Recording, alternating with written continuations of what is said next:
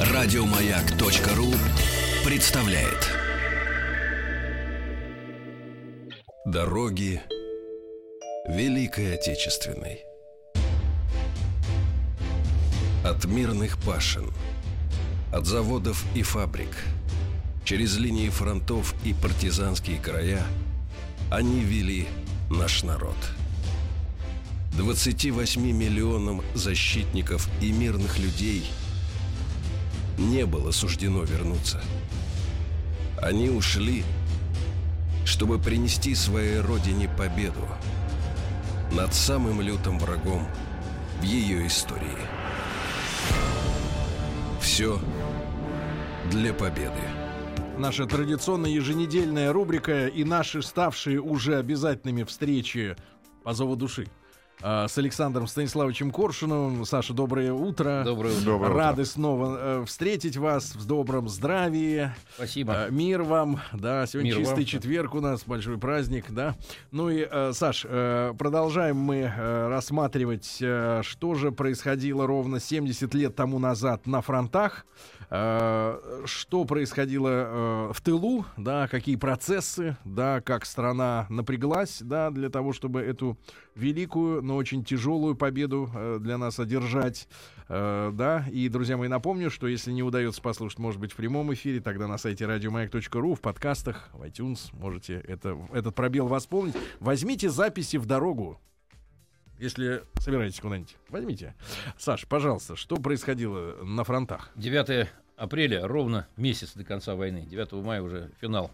Был такой советский образ в одной из песен. Наш бронепоезд стоит на запасном пути. Вот этот бронепоезд уже погромыхивал на финальных стрелках э, конца финального вокзала войны под названием Берлин. Э, Слушай, а если говорить о стрелках, у нас э, были проблемы с тем, что э, вот западные железные дороги, они же на их манеры узкие, узкая колея. Да, да? переделывали. Пару меняют обычно колесные. Это нас задержало, в принципе, в чем-то? В принципе, по меркам оперативного продвижения войск, ведь колесные пары в поезде меняют за несколько часов. По, по, по масштабам войны и продвижения фронтов армии это, угу. это Но миллисекунда. не так задержало. Не так, да. Не самое главное, что задерживало. Ну, кстати, мы вот э, встречаясь, говорим о том, что по нашу линию фронта проходило. А в принципе, вот мне кажется, любопытно так пару штрихов. Вот, а что по ту сторону, где англичане, американцы угу. Делали? Ну, Орденский кризис был уже давно позади. И надо еще раз напомнить, что, кстати, э, ведь 15 э, процентов германских сил были только на Западном фронте. Угу. А основная это бандочка, основная мощь была именно против нас. Это не надо забывать. Ну, поэтому армии союзников уже в апреле продвигались легко относительно, ну, чем это было вот в начале 45-го или в конце 44-го. Э, по сути дела, э, они в апреле уже ворвались в центр Германии, и Рур был захвачен, такая, как его называли, кузница военно-промышленной Германии. Э, Рур был у них под контролем. Да, центр металлургии. Да, металлургии, да, производство по, по Верхнему Рейну, там, где сейчас вот район Бонна, дальше там уже ближе к Вестфалии, то есть середина страны практически. Ну, тем не менее, несмотря на договоренности, что Берлин как бы наш, все равно гонка продолжалась. Несмотря на, на согласование, и ведь наша страна информировала Верховное командный союзников о том, что мы будем брать Берлин, куда они выйдут. Э, ну, тем не менее, вот под спудом ну, была попытка до последнего эксплуатировать ситуацию. А, ну, наши фронты, вот, которые э, нацелились на Берлин, они пока стояли изготовившись, шла подготовка. Ну, в эти дни, я бы сказал, что ну, ключевое событие, очень важное, 9 как раз апреля сегодня, вот ровно 70 лет назад, пал Кёнигсберг, который был таким э, мешающим э, бревном в глазу, что ли. Вот со всеми этими легендами, да, о затопленных подземных заводах. Заводах, бункерах особых. Фортификационных сооружениях. Ну да, они, э, конечно, были. Город э, старше Москвы на сто лет. И был страшно сильно укреплен. Вот, может быть, поэтому и пришлось Э, ну, во-первых, на тот момент, когда началась операция по наступлению на берлинском направлении, ну, Кёнигсберг в этом смысле был уже не решающим, хотя и довольно беспокойным участком фронта, который головную боль приносил нашему командованию, но, собственно говоря, это не было стратегической угрозой. Надо было идти вперед по военным и по политическим соображениям. Но э, особенности места, группировка сопротивлялась немецкая очень упорно. Город был сильно укреплен. И вот как раз 9 э, ну, Зачем они так сильно за него держались-то? Уж ну, не за могилу Ликанта. Ну, ну, наверное, это один из резонов. Уже психологически это было как бы уже защита э, Хайматланд, да, родины по-немецки. Потому Руссия. Что территория Пруссии, да, город много веков был немецким. Э, уже и некая психология поменялась. Одно дело, когда ты воюешь на территории противника, каким бы идеями не был упоен собственного превосходства, и другой, когда уже твой дом э, уже начинает полыхать, гореть.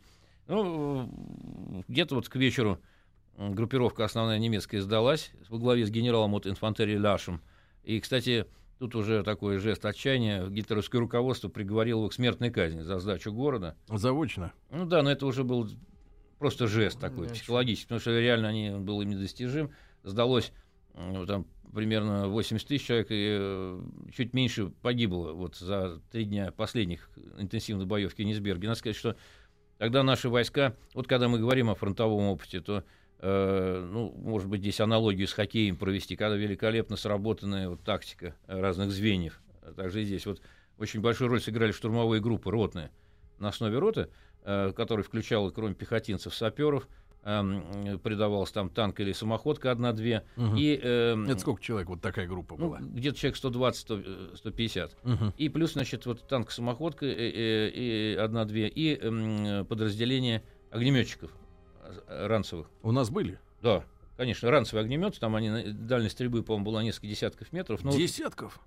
Вот, десятков, да, метров, по-моему, 50-60 там. Угу. То есть в городских условиях, когда противник как таракан забился во все щели, это очень эффективное оружие, которое позволяет... Дезинфекцию. Дезинфекцию производить от этих тараканов то, что не сделает, может быть, орудие Оно прямой сразу наводки, летальный затекает, эффект имело. Э, огневая эта смесь, она затекает в щели и, собственно, вызывает внутренние пожары, возгорания. А, в домах? В домах, э, в укрепленных вот подвалах, где там стрелки засели. Угу. ну вот к концу все было кончено 9 числа, и уже в ночь, по-моему, на 10 в Москве был грандиозный салют.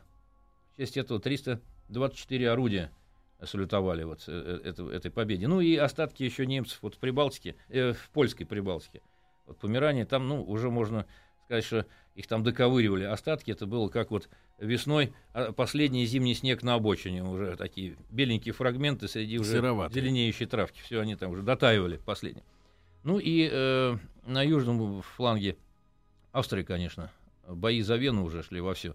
Там некоторые передовые части вышли на расстояние 2-3 э, километра, уже пригородах э, шли сражения. Причем Значит, э, СССР тут уже было многое не только от военных смыслов, но и от политических. Там вот как раз 9 э, если не ошибаюсь, наше правительство выступило э, с подтверждением предыдущих деклараций о независимом статусе, нейтральном статусе Австрии после войны. То есть, что это реализовалась договоренность между руководителями стран антигитлеровской коалиции, что вот Австрия а останется... А почему?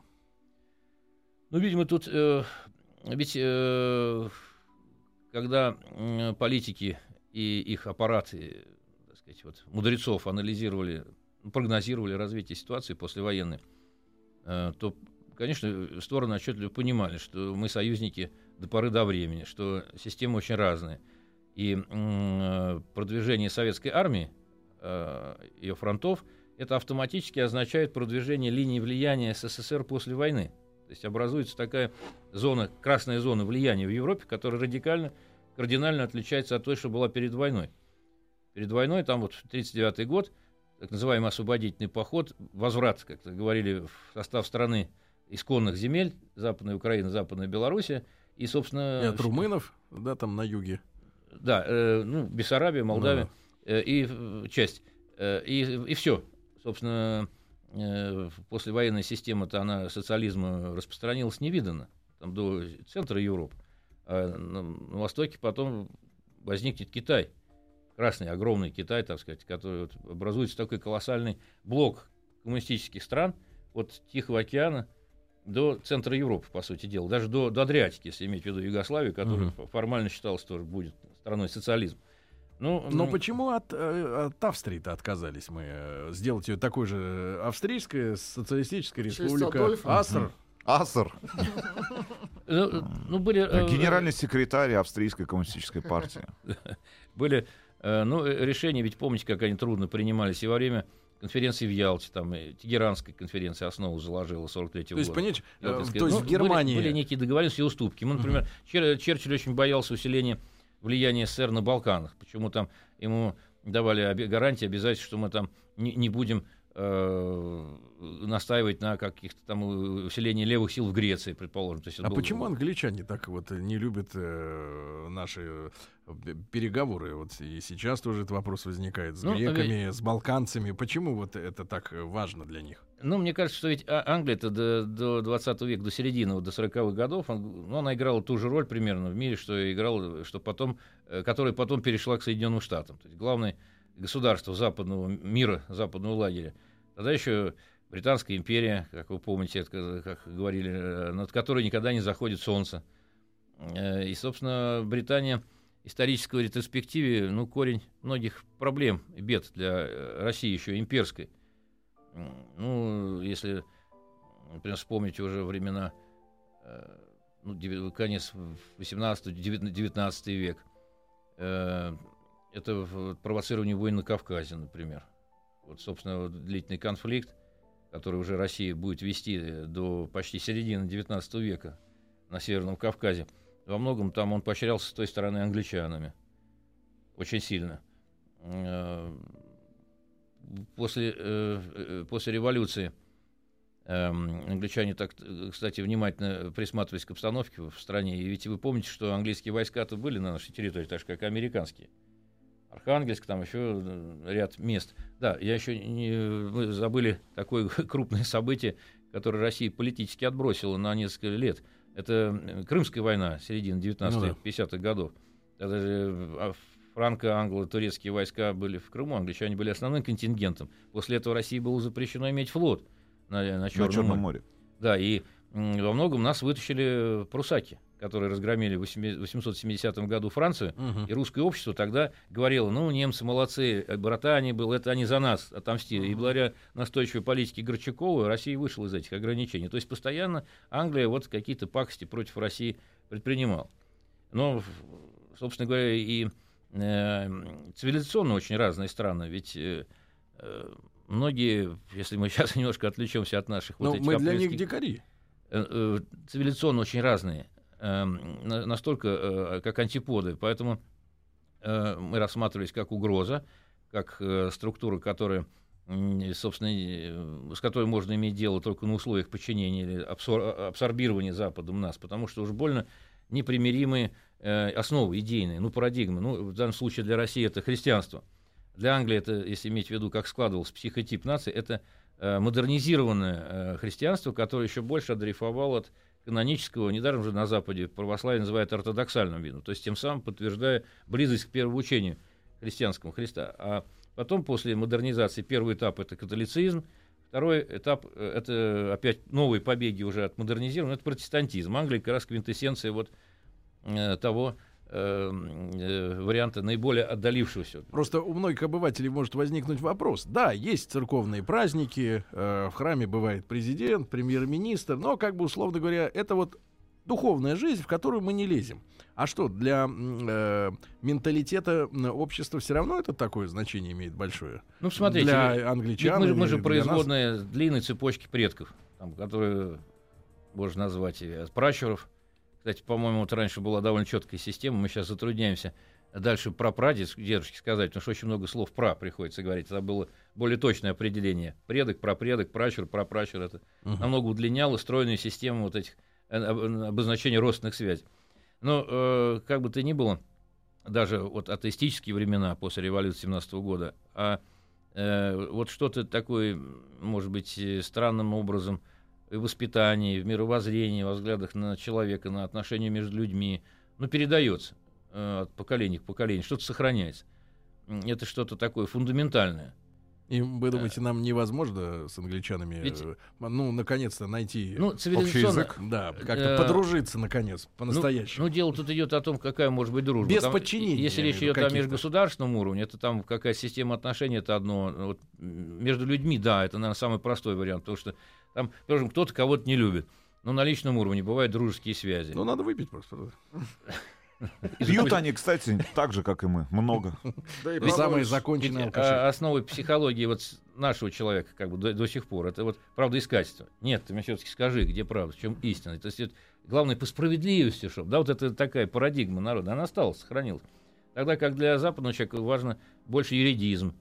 А, вот если это э, допустимо некими нормами установленными сейчас, то тогда это возможно. Кто-то вот сказал из западных э, мыслителей, журналистов вот еще в 70-е годы, что э, э, вот эта западная цивилизация это новейший вид каннибализма.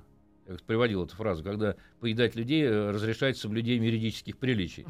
То есть важно не, не, не что на самом деле, а как это признано, и признано ли это или законным. Тогда... Мы продолжим после новостей новостей спорта. Александр Станиславович Коршунов, э, проект «Все для победы». И не успеваете послушать в прямом эфире, сделайте это на сайте радиомаяк.ру, в подкастах, в iTunes, когда вам удобно. Через пять минут вернемся. Дороги Великой Отечественной. От мирных пашин, от заводов и фабрик – Через линии фронтов и партизанские края они вели наш народ. 28 миллионам защитников и мирных людей не было суждено вернуться. Они ушли, чтобы принести своей родине победу над самым лютым врагом в ее истории. Все для победы. С Александром Станиславовичем Коршуновым продолжаем мы наш проект «Все для победы». Э, говорим о том, что происходило 70 лет тому назад на фронте. И вот сегодня, 9 апреля, сдался гарнизон Кёнигсберга. Наконец-то, да, большой праздник в Калининграде. И э, э, куда потом поехали товарищи немцы из Кёнигсберга? Ну, трудиться на ударной стройке. А гражданскому, когда, кстати говоря, Саш, может быть, мы забегаем немножко вперед, но когда было принято решение, что вот э, именно Кёнигсберг будет включен в состав э, Союза, это и причем, и причем не э, именно не Прибалтики, э, в чем, так сказать, сейчас большая польза, да, как выясняется, а именно РСФСР. РСФСР. Это э, определялось еще в ходе переговоров лидеров трех союзных стран на ряде встреч и личных встреч, и всяких согласований. И ну, передвижка границу когда, э, за счет Германии и польской. Да, да, когда меняли, вот, э, обсуждали польскую проблему, очень болезненную, как мы помним, которая была всегда занозой вот, в отношениях между союзниками. Будоражич как раз вот англичан очень это заботила тема всегда. Польша это предполе, как бы доступ к России.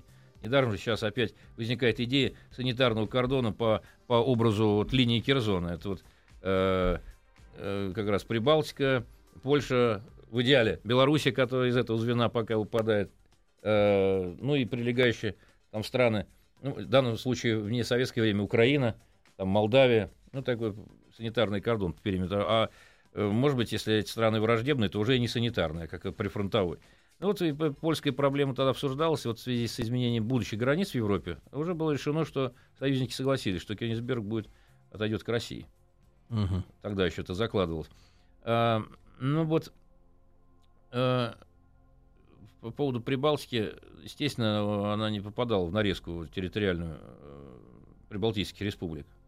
Э, решено было оставить это за Россией. Может быть, сейчас, конечно, тогда это казалось единый массив территории, который имеет и инфраструктурные связи, транспортные с основной территорией Союза. Но никто не предполагал, что страна будет демонтирована, и вот эти лимитрофы возникнут в виде Латвии, Литвы, Эстонии вновь которые будут такой прокладкой между этим анклавом назад. Mm-hmm. Вот, а вообще, э, возвращаясь к этим событиям 70-летней давности, ну, Берлин-то тоже готовился к защите. Понимали немцы, что скоро будет удар. Группировка была наша колоссальная. Вот немцы там, ну, все, что можно было самого дееспособно в этом районе держали. Это примерно за миллион человек, солдат и офицеров, да, в районе вот Берлина на тех направлениях, на которые предстоит нашим наступать, это э, примерно там около полутора тысяч танков самоходок. Все тоже собрано веничком там основное. Э, и где-то 10 тысяч чем-то орудий. Ну, вот эти цифры надо в несколько раз умножать, если говорить о наших. По людям это на 2,5, повышающий коэффициент преимущественно на немцев. По По танкам э, в 4 с небольшим раза, по артиллерии тоже в 4. То есть ну и надо отношения. учесть, что у них еще и горючка кончалась, да, я так понимаю. Конечно, да, многие танки Проблемы были как были, неподвижные да. огневые установки. Э, ну, Берлин так уже на нем, как рассказывали э, современники, бывшие в нем, э, что уже появлялись там на домах лозунги. Мы никогда не капитулируем. Угу. Такие э, бодрые. Значит, э, Берлин никогда не сдастся. Ну и надо сказать, что вот эта мощная в годы войны немецкой пропаганды, которая эффективно в целом-то работала на свое население, она, конечно, машин тоже разваливалась, демонтировалась. Ну, в частности, где-то вот, раз, по-моему, если я не ошибаюсь, в апреле, по-моему, э, закончилось, э, прекратилось вообще производство вот этого знаменитого пропагандистского киносборника «Die Deutsche Wochenschau», который все годы войны шел. И надо сказать, что э, по тем меркам он был... Это еженедельный, да, еженедельный, Да, как бы таким используя современное словечко, инновационным, потому что там были использованы новые приемы документалистики и вот в репортажности. Скажем, если сравнить наши ранние журналы, киновые журналы о, вой, э, об армии, о фронте, они были более дидактичными, более такими, ну, как бы, вот некое ощущалось... Э, прокладка между событием и зрителем. Угу. Ну, то есть, вот мы наблюдаем, да, вот там где-то пушки едут, там какой-то бодрый голос Гитлера, фу, э, диктора, извините, говорит. А, э, но но э, вот нет такой живой связи, как бы, а вот преимущество Deutsche Wochenschau, на мой взгляд, было, что использованы какие-то наработки документалистики при приемы, да? Лене, приемы Лени Рифенштале, как бы попытались глаз зрителя вытащить на передовую. И к нему обращались, да, Да, для этого были созданы пропагандистские роты, так называемые, которые рассредоточились по разным частям. И они как бы свидетельствовали, ну, тогда же не было, естественно, э, интернета, онлайн, но это была попытка приблизить каким-то реальным событийным вот образом боев, сражений. Э, они совершали вылеты на самолетах, на штурмовиках, на бомбардировщиках, эти операторы. Они были на передовой. Конечно, там не обходилось без постановок. Угу. Но в ну, целом да. очень достоверное впечатление создавалось, когда тебе показывают репортаж с подводной лодки, там, с бомбардировщика, который э, наносит удар по каким-то целям. И все это... Такой нас... телеканал «Свастика». Ну да. плюс, плюс особые типологии голоса и манеры говорить диктора, которые mm-hmm. не оставляют сомнений, что э, мы победим. Даже это любопытно заметить, когда немцы уже стратегически отступали, все равно умудрялись какое-то настроение создавать. Да, мы там отходим, но большевики несут колоссальные потери, это, ну не сегодня-завтра все повернется э, к, к лучшему. И, кстати, должен сказать, что, на мой взгляд, многие приемы из э, э, этого вот Deutsche Wochenschau, ну ведь приемы-то не несут на себе оттенка идеологии, да, они, э, это как бы технология. Профессиональная. Да, а они были использованы в нашем киносборнике «Новости дня», который мы помним по временам нашего детства, когда там возникал образ... Вашего детства, Саша. Ну и нашего. Он до, до конца Это и твое детство. Выходил до, до конца 80-х, этот киножурнал. Так, парировал Александр, да. да значит, там в луче появлялся Не надо отмахиваться от нашего Бабушка детства. показывала. С СССР, да. помните такое? Да, конечно, конечно, И ну, кинопленка такая, кинопленка. да, накрученная. Так вот, мне кажется, в чем приемы-то были использованы вот э, из Дочи Вахеншау? Скажем, вот в Дочи Вахеншау протокол, так называемый, когда первые лица или руководители показывались, за исключением случаев, когда они напрямую обращались к народу. Тогда уж э, шла картинка, вид на трибуне, прямая речь, а вообще какая-нибудь хроника политическая, uh-huh. там, вот, о высших руководителях. Вот там э, фюрер встречает на вокзале Хорте. Идет uh-huh. такая музыка, uh-huh. как правило, очень такая серьезная, симфоническая и величественная, подчеркивающего значение момента. Но эти небожители, они ничего в кадре не произносят. Мы, человек как бы немножко прильнул, видит их со стороны. То ли на вокзале, стоит. То, то, ли, то ли в, рейс-канцелярии, где происходят какие-то официальные мероприятия. Угу. То есть как не мой свидетель. Да, а дальше уже новости Трудового фронта и э, новости фронтов в том ключе, По ранжиру. Как, какой я подавал. Вот многие приемы из этого были использованы. Например, вот времена я, я помню детство, там времена вот... Э, Но у нас музыка была не, не торжественная, а у нас она мобилизующая была такая. Нет, она тоже с элементом торжественности. Там Кремль, общий план с дома ну, на набережной. Там в Кремле сегодня Никита Сергеевич и Леонид Ильич приняли там э, какого-то лидера за встречи. Они в отдалении, да. Они... Шутка. Обняли. Вот, ну, э, радио германское тоже уже производил такое желковатое впечатление. Я думаю, что и сами дикторы и ведущие это чувствовали, но сообразуясь обстановкой. Вот это из э, немцев, э, жителей Берлина, вот, как раз тех вот дней апреля-мая, э, вспоминал, что э, ну, типичное построение радиосводки. Начиналось вот с того тоже такого бодрящегося голоса диктора, который зачитывал э, сводку и штаб-квартиры фюрера. Ну и типично стал примерно такое уже клише, клише выработалось. Такая подача, значит, клишированной информации. После героического сопротивления пал, там дальше идет название населенного пункта. Я говорю, ну героического, ужасного героического. И дальше вот то, что говорится, нужно поставить населенный пункт. Они чередовались уже с, большой частотой. Или там противник ворвался в. Да. Ну, затем об, э, неизменной частью этого меню это было перечисление колоссальных потерь, которые несут азиатские орды на нашей а вот земле. Вот, да? да, вот даже, кстати, очень забавный такой э, случай, что вот в одном из сообщений, по-моему, марта-апрель утверждалось, что за минувший календарный месяц ну, э, вот эти орды потеряли 7,5 тысяч танков. Ну, это немыслимо себе представить. Даже если взять Курскую битву, которая была апофеозом танковых сухопутных сражений, mm-hmm. и длилась она там с июля по конец августа, полтора месяца, то стороны общей потери совокупные были гораздо меньше этой цифры, которая называлась, а в силу-то уже и возможности у немцев были не те, то есть заведомая ложь. Ну и потом уже дальше речь шла, так сказать, э, шла информация, условно говоря, на гуманитарно-общечеловеческие темы, о зверствах большевиков. Значит, э, там каких-то насилиях, какие-то там девочки малолетние изнасиловали, или наоборот, старушки 87 лет там где-то подверглись. Вариантов немного. Чтобы выдавить да. слезу, ну, да? Э, э, финал обычно был, что какие-то ставились мелодии, там вот как раз характерная музыка того времени, такие паточно-слащавые баритоны там. Э, пели, значит, какие-то романтические песенки, идите спать до утра с общим ритмотивом. Ну и какая-нибудь фройлен диктор завершала сообщение тоже пожеланием э, спокойного сна, спите спокойно. И вот по воспоминаниям немцев, все это пережившим, что на фоне вот таких вот событий, ну буквально для них апокалиптических, рушится мир привычный там, что все это создало впечатление, что и сам диктор понимает глупость того, что он говорит в этот момент в эфире. Вот. Ну, э, что касается э, на, нашего радио, это в следующий раз расскажу подробнее. Там довольно интересные были вещи, связанные с организацией нашего радиовещания э, и созданием новых мощных э, радиопередающих устройств э, так требует отдельного, на мой взгляд, разговора. А вообще вот мы в прошлый раз говорили о, э, о том, как вот э, чувствовала себя культура да, в годы войны, в частности, вот о крупнейших национальных музеях Третьяковка, Пушкинской, что они тоже эвакуировались на восток, как и промышленность. Ну да, да, да. Ну вот тут, может быть, несколько слов стоит сказать о киношниках, потому что кино продолжало создаваться в годы войны, хотя и вдалеке от фронта, в Ташкенте, там, в Белийской киностудии. Были э, фильмы, естественно, посвящены прежде всего войне. Это два бойца.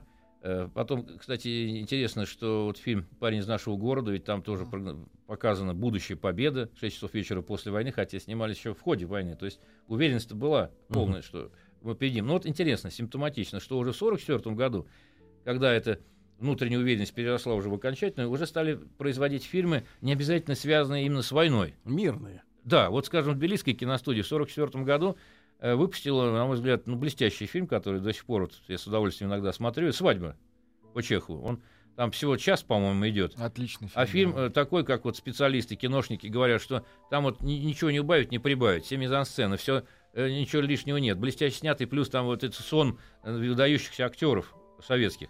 Там э, Грибов, э, э, Яншин, Гарин, э, Раневская, Раневская э, Морецкая. Угу.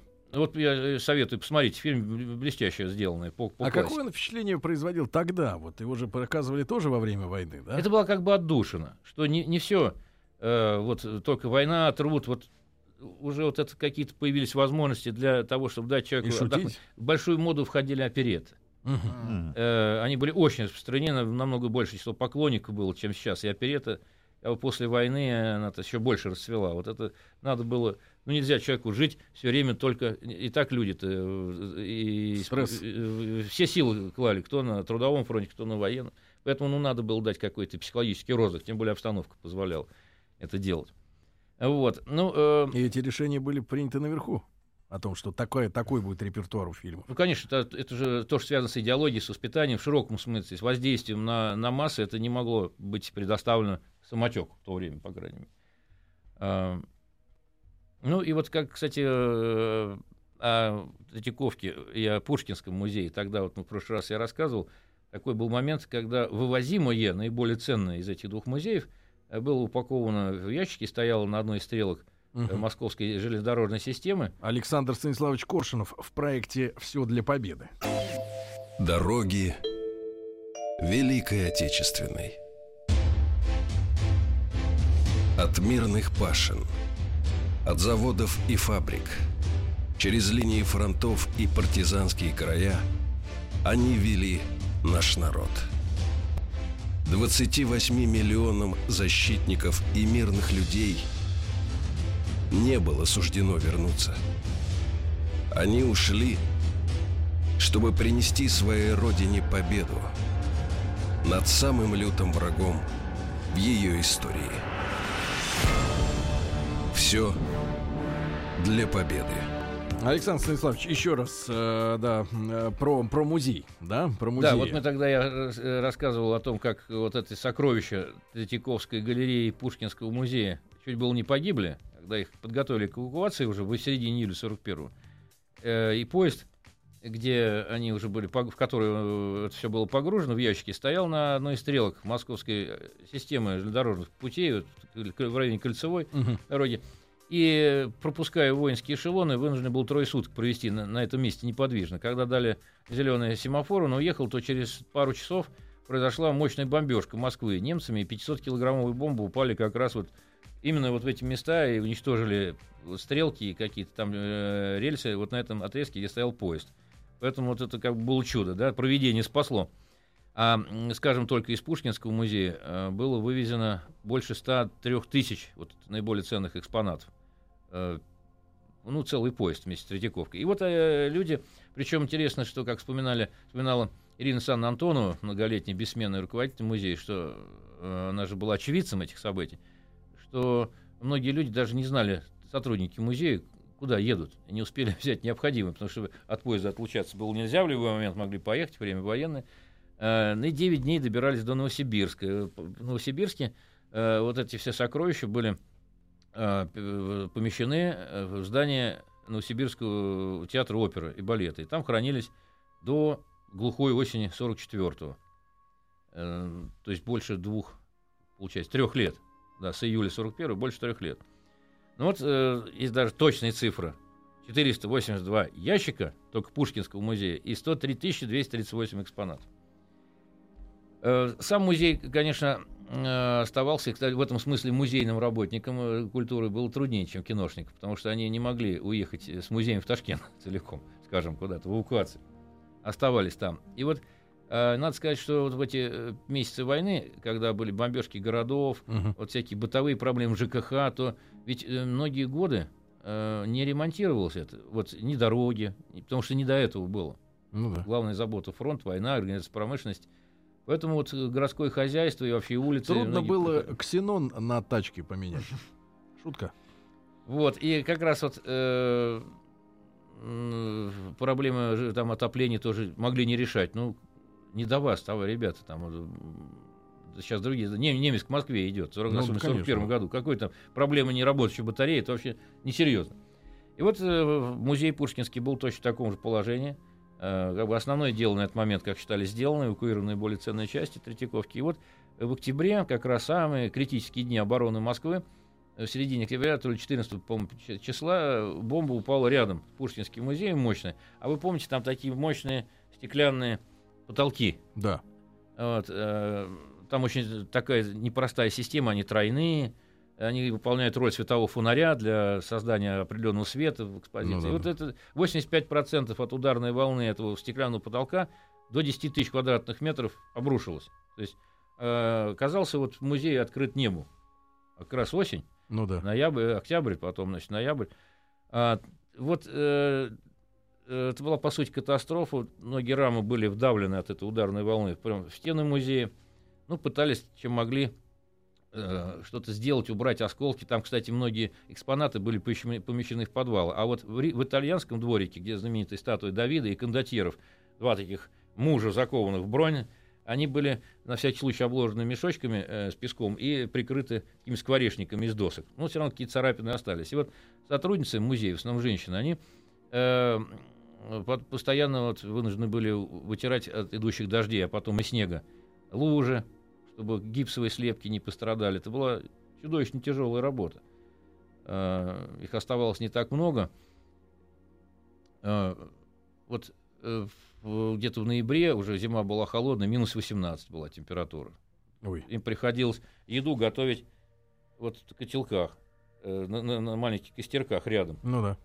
Э, ну, света не было. Вот такая была картинка, наверное, вот если представить себе киношную такую вечером, когда обходы по музею делались, вот этот мрак, темнота, э, какой-то разбитый потолок, и не было видно. И вот эти статуи в темноте, этих кондотьеров многометровые, гигантские, вот средневековые. Это, наверное, была такая призрачная картинка инфернальная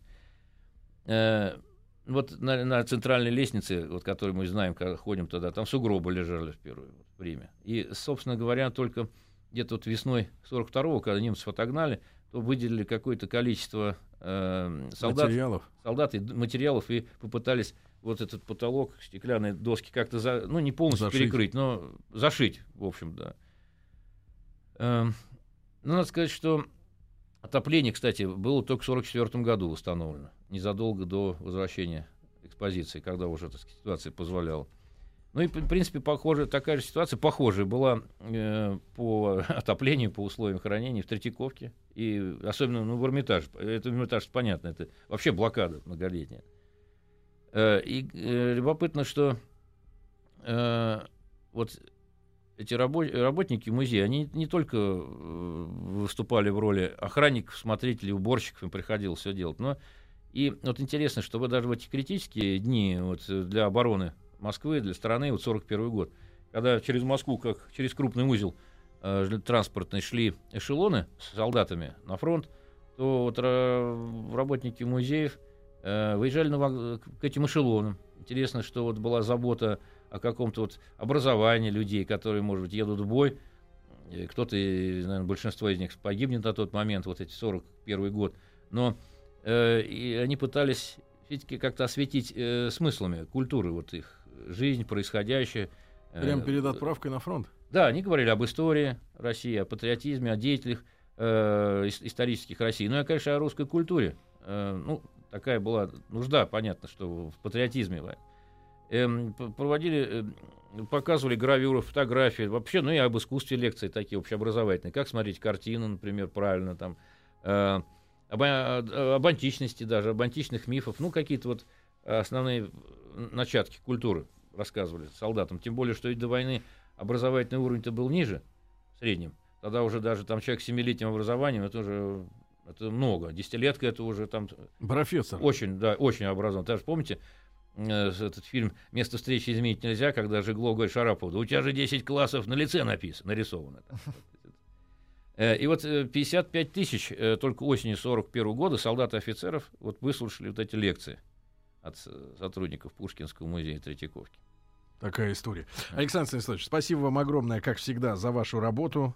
А, спасибо. Друзья мои, друзья мои, рубрика «Все для победы», как и предыдущий наш совместный проект «Война», можно слушать и на сайте радиомаяк.ру, и в подкастах, в iTunes. Желаем вам хорошего дня сегодня и до завтра. Всего доброго. Еще больше подкастов на радиомаяк.ру